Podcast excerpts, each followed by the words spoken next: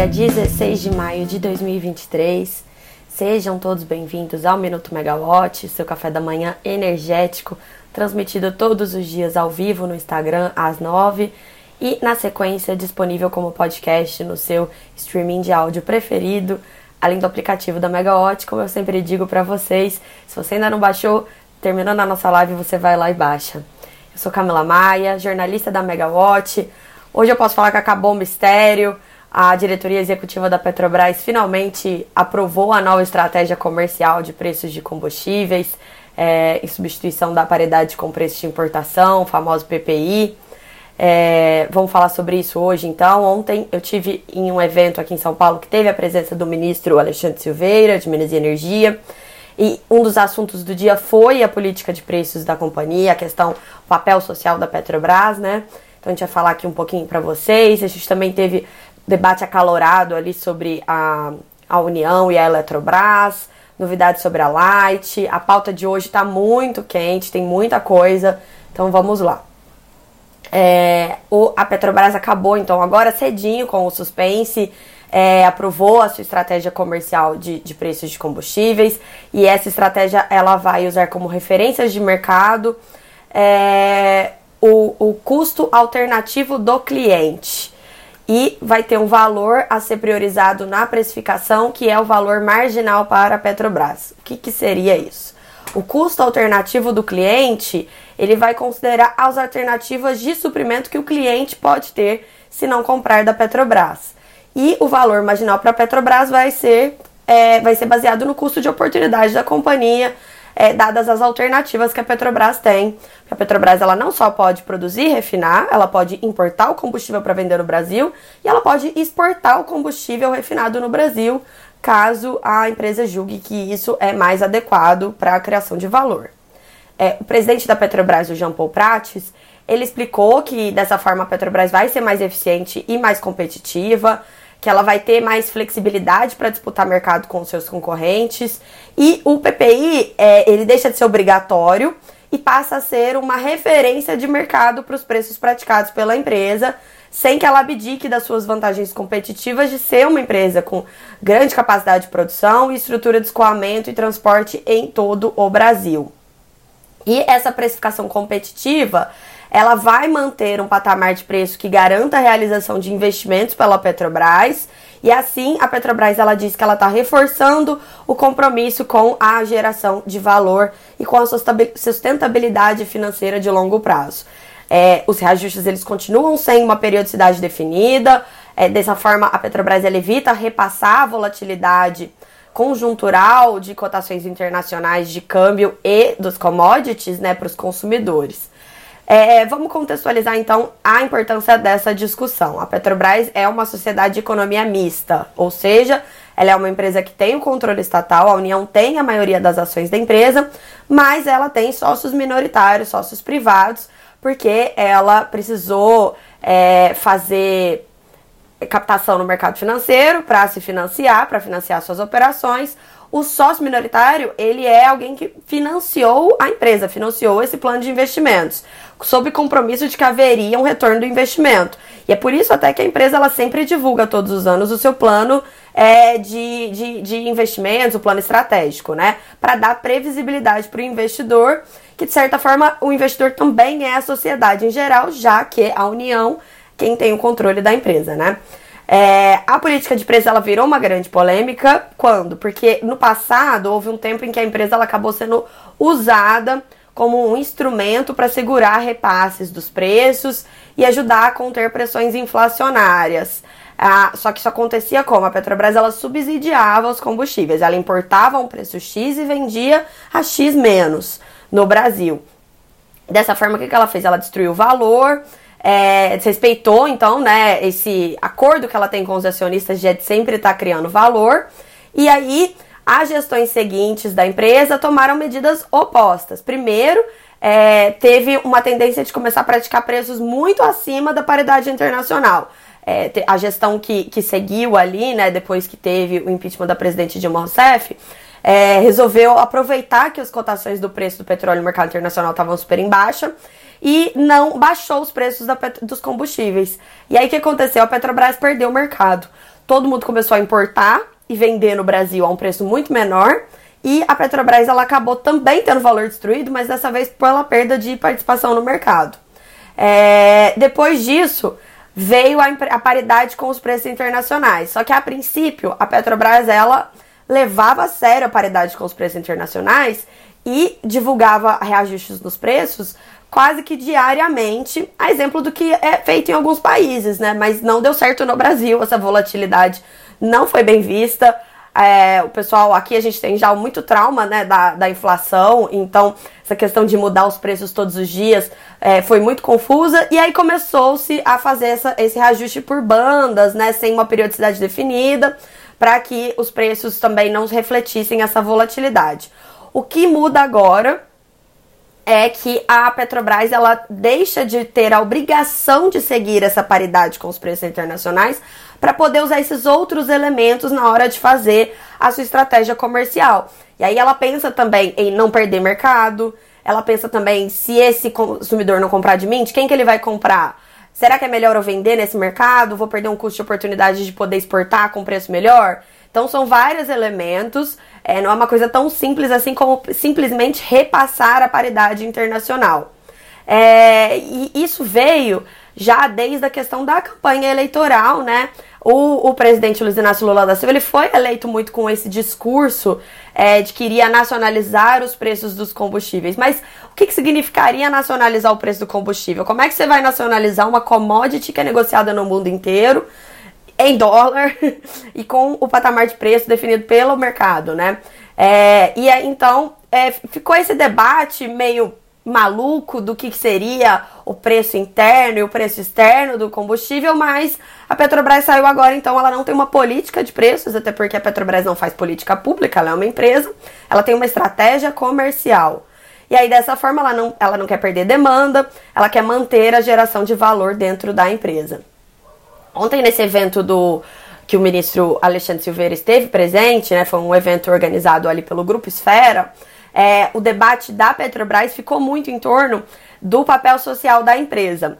Também estava presente ali no painel do ministro Alexandre Silveira o presidente do Tribunal de Contas da União, o ministro Bruno Dantas, e ele foi claro e falou: a Petrobras, o, o governo não pode fazer política pública com dinheiro da Petrobras, é, com dinheiro da acionista da Petrobras, e sim com o dinheiro do governo. Então, se o governo quisesse fazer política pública usando a Petrobras, ele deveria fechar o capital e transformá-la numa estatal 100%, como é o caso, por exemplo, da Caixa Econômica Federal. É, agora, considerando a, é, a, a, a, o, o ordenamento jurídico da Petrobras, ela sim tem a questão do papel social, mas sim ela tem o um compromisso com os investidores.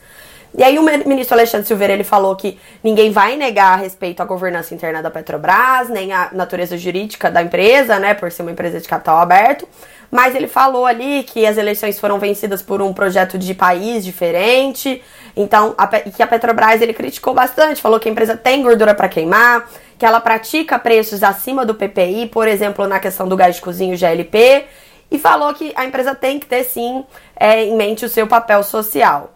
É, a gente teve agora, então, esse anúncio nessa definição da nova estratégia e o mercado vai ter uma previsibilidade maior sobre o rumo da companhia. O governo vai poder, então, agora trabalhar em políticas públicas de fato, é, caso sejam necessárias para conter a, a, volatilidade nos preços, por exemplo, uma conta de estabilização é, que, que ajude ali, né, em momentos que o preço sobe muito ou cai muito, você deixa o preço mais ou menos estável, você pode formar, ter a formação de estoques, tem vários tipos de instrumentos que o governo pode usar como política pública de uma forma mais adequada do que usar a empresa, o que tem muitos problemas ali. A gente já viu problemas na Petrobras de governança no passado, ninguém quer ver de novo, né? E também a definição dessa política ela ajuda é, na, na definição das estratégias das empresas concorrentes da Petrobras, por exemplo, as distribuidoras de combustíveis, né? Ontem a gente teve é, teleconferências de resultados da Raizen e da Vibra, antiga BR distribuidora, e uh, os executivos das duas empresas falaram que estavam aguardando a definição da Petrobras sobre a sua estratégia comercial para definir a estratégia comercial deles, de preços, a questão de importação de petróleo, é, de diesel, aliás, da Rússia ou não, né? Então, é, agora com, com essa definição, muita coisa vai poder ser destravada. Voltando aqui então em mais um dos nossos assuntos preferidos do Minuto Megawatt, porque a gente sempre tem que falar sobre isso. O ministro Alexandre Silveira ontem também falou sobre a Eletrobras e a ação direta de inconstitucionalidade que a AGU ajuizou no Supremo Tribunal Federal, é, questionando ali o limite de voto da União na Eletrobras. É limitado a 10% para todos os acionistas, mesmo no caso da União tem 43%. O problema é que a União tem 43% e vota com 10%, então a gente sempre explica. A conta dos votos de todos os acionistas tem que dar 100%, né? Então isso significa que o investidor que tem menos de 10% acaba tendo o mesmo direito de voto que a União, que tem 43%, e isso é um motivo de muita queixa, muita reclamação no governo. E aí foi interessante porque a jornalista Raquel Landim, quando ela foi fazer a pergunta pro, pro Merício Alexandre Silveira sobre isso, ela até contextualizou bastante. Ela falou, por exemplo, como nas assembleias de acionistas o quórum dificilmente é de 100%, supondo um quórum de 80%, que é mais ou menos uma média aí que a gente tem, né? E a União, juntando com outras participações que ela tem, vem a BNDES, etc., ela acaba tendo quase uns 48% de voto na Eletrobras. E aí, na prática, se você retira os 10, o limite de 10% e a União pode votar com a sua participação integral na Assembleia de Acionistas da Eletrobras, ela vai acabar tendo controle, de fato, na prática. Porque ela teria é, a possibilidade de votar com a maioria e definir, então, o rumo estratégico da empresa. É, o ministro Alexandre Silveira ele discordou disso, ele falou que não concorda que isso signifique uma reestatização da empresa. Ele falou que as cláusulas do Estatuto da Eletrobras é, por exemplo, a Golden Share, que é aquela ação de classe especial que dá à União poder de veto em algumas questões, e a Poison Pill, que é um termo financeiro para pílula de veneno, que na verdade é uma cláusula ali do estatuto da empresa que determina que se algum investidor quiser fazer uma oferta para comprar o controle da empresa, ele vai ter que pagar um prêmio significativo em relação às ações de mercado. Segundo o ministro, isso já garante que a empresa continue privada, não seja reestatizada. E ele falou também que o debate sobre a possível reestatização da Eletrobras, ele entende que foi vencido no governo. Porque quando o governo foi eleito, havia mesmo essa intenção, né? O presidente Lula falava muito sobre a intenção dele de reestatizar a Eletrobras. E aí, internamente, foi muito discutido o assunto e optou-se pelo questionamento da, do limite de 10%. É, que aí se isso for vencido, né, caso a União consiga ou uma liminar no Supremo, ou então é, até mesmo uma decisão favorável no mérito do assunto, é, a União poderia indicar quatro conselheiros da Eletrobras e não apenas um, como é hoje. E aí é isso que o governo busca, ter uma presença maior no conselho da companhia, na definição da estratégia, na gestão. Uma coisa que está incomodando muito o governo é isso, não poder ter ingerência ali na gestão da Eletrobras. E aí é, o debate foi legal. O presidente do Centro Brasileiro de Infraestrutura, o CBIE, o Adriano Pires, ele estava ontem também no painel. E aí ele falou que o mercado reagiu muito mal a essa judicialização ali da, da Eletrobras, justamente porque o investidor, quando ele comprou né, as ações ali da Eletrobras, na, na, na privatização, na capitalização, ele comprou de uma empresa privada, de capital diluído, uma corporation, com o limite de 10% no poder de voto de todos os acionistas. E aí ele falou que essa iniciativa ela assusta o mercado, assusta o investidor, porque aí o investidor tem receio de ter descumprimento de contrato, porque ele acha que o governo está olhando para trás, está negando aquilo que foi aprovado, discutido pelo Congresso Nacional, é, e que isso macula o modelo consolidado no mundo inteiro de corporation, né, as empresas sem controlador definido. É, o ministro Alexandre Silveira, ele falou que o presidente Lula nunca escondeu de ninguém que tinha vontade de reestatizar a empresa. E foi interessante porque o debate até poderia ser mais quente, porque havia a previsão de presença do presidente da Eletrobras, Wilson Ferreira Júnior, no evento também, mas aí ele não compareceu. É, só para concluir o bloco do, do ministro Alexandre Silveira, ele também falou sobre a Light, ele ainda não tinha se manifestado a respeito do pedido de recuperação judicial da Light, e ontem a gente conseguiu perguntar para ele lá no evento se havia possibilidade de intervenção estatal na distribuidora. E ele disse que nenhuma possibilidade está descartada, que a questão da Light, obviamente, está sendo é, vista ali com muito cuidado, mas ela não está sendo vista em separado no debate sobre a renovação das concessões e falou que as empresas que, que tenham condição de fazer investimentos e tenham gestão saudável vão ser as contempladas com a prorrogação das concessões de distribuição que vencem nos próximos anos. A Light ontem ela fez a teleconferência sobre os resultados do primeiro trimestre do ano, mas as perguntas obviamente foram todas sobre o pedido de recuperação judicial que foi deferido ontem de manhã pela Justiça do Rio de Janeiro, né? Havia até dúvida se ele seria deferido ou não, pela Light ter usado aquele artifício de pedir a RJ em nome da holding e não em nome das subsidiárias, já que existe um veto legal, uma lei que proíbe empresas concessionárias de serviço de energia elétrica de entrar em regime de recuperação judicial ou extrajudicial. E aí a Light usou aquele artifício de pedir pela holding, né, que controla as concessionárias, mas não é uma concessionária, mas é, co, é obrigada em todas as dívidas. O presidente da, da, da Light, Otávio Lopes, na teleconferência, ele falou que a, o foco agora da empresa é na apresentação desse plano de recuperação judicial aos credores no espaço curto de tempo, eles querem apresentar antes do prazo legal de 60 dias. E também falou que é, é, ainda em 2023 eles têm a expectativa de concluir então a negociação com os credores para a reestruturação dessa dívida de 11 bilhões de reais, para que a empresa tenha condição de sobreviver, continuar exercendo seus serviços ali, né, tanto de distribuição de energia, mas ela também tem geração, tem transmissão de energia.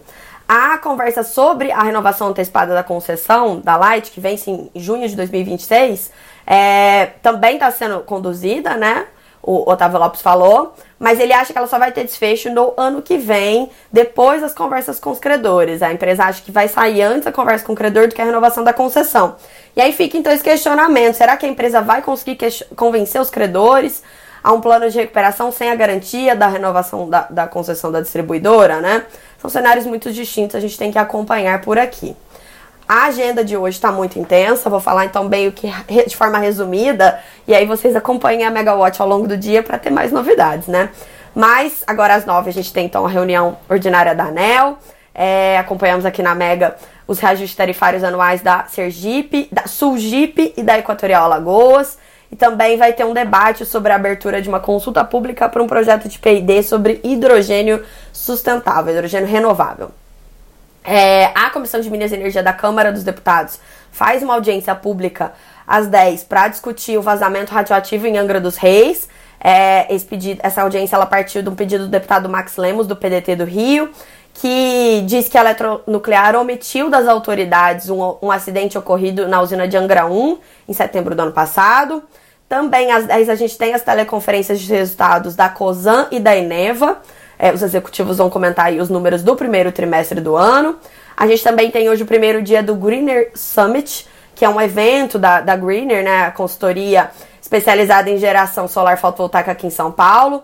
Vai trazer vários debates a respeito do setor, tanto em geração centralizada quanto distribuída. Natália Bezutti está dando aqui informação. A agenda do ministro hoje é pública. E a agenda dele agora, às 10, tem uma conversa com o Jean Paul Prates, né, o presidente da Petrobras. Depois ele tem uma entrevista com a Globo News ao meio-dia.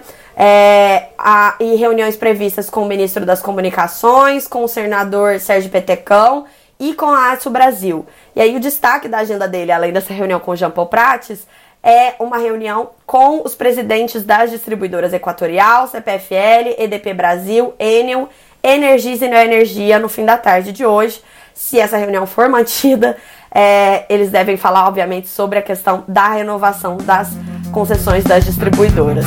É isso, gente. Eu fico por aqui hoje, então. Um excelente dia a todos e até amanhã. Tchau, tchau.